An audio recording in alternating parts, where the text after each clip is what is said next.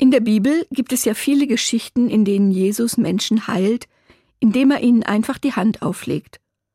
Oder manchmal sogar nur mit einem Satz. Steh auf, nimm dein Bett und geh. Das hat genügt, um einen Gelähmten zu heilen. Und manche haben im christlichen Gottesdienst schon mal gehört, dass gesagt wird, sprich nur ein Wort, so wird meine Seele gesund. Gibt es solche schnellen Heilungen nur in der Bibel oder ist das realistisch? Vielleicht ist das Gegenteil leichter zu verstehen.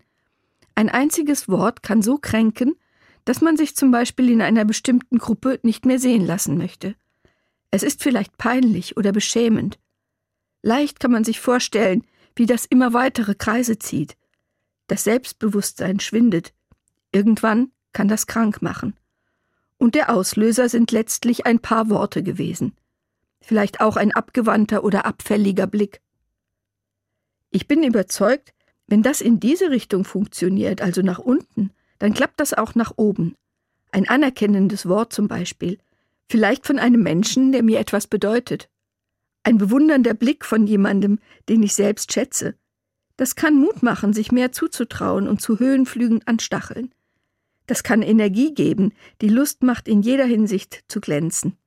Genauso kann eine kurze Begegnung einen Menschen wieder aufrichten, durch einen herzlichen Händedruck zur Begrüßung oder eine tröstende Umarmung bei einem Verlust. Auch das sind heilende Berührungen.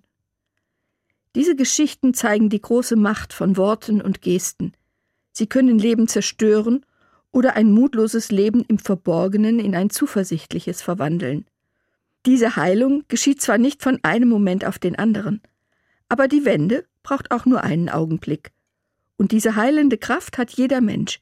Man braucht dazu kein Heiliger, keine Heilige zu sein.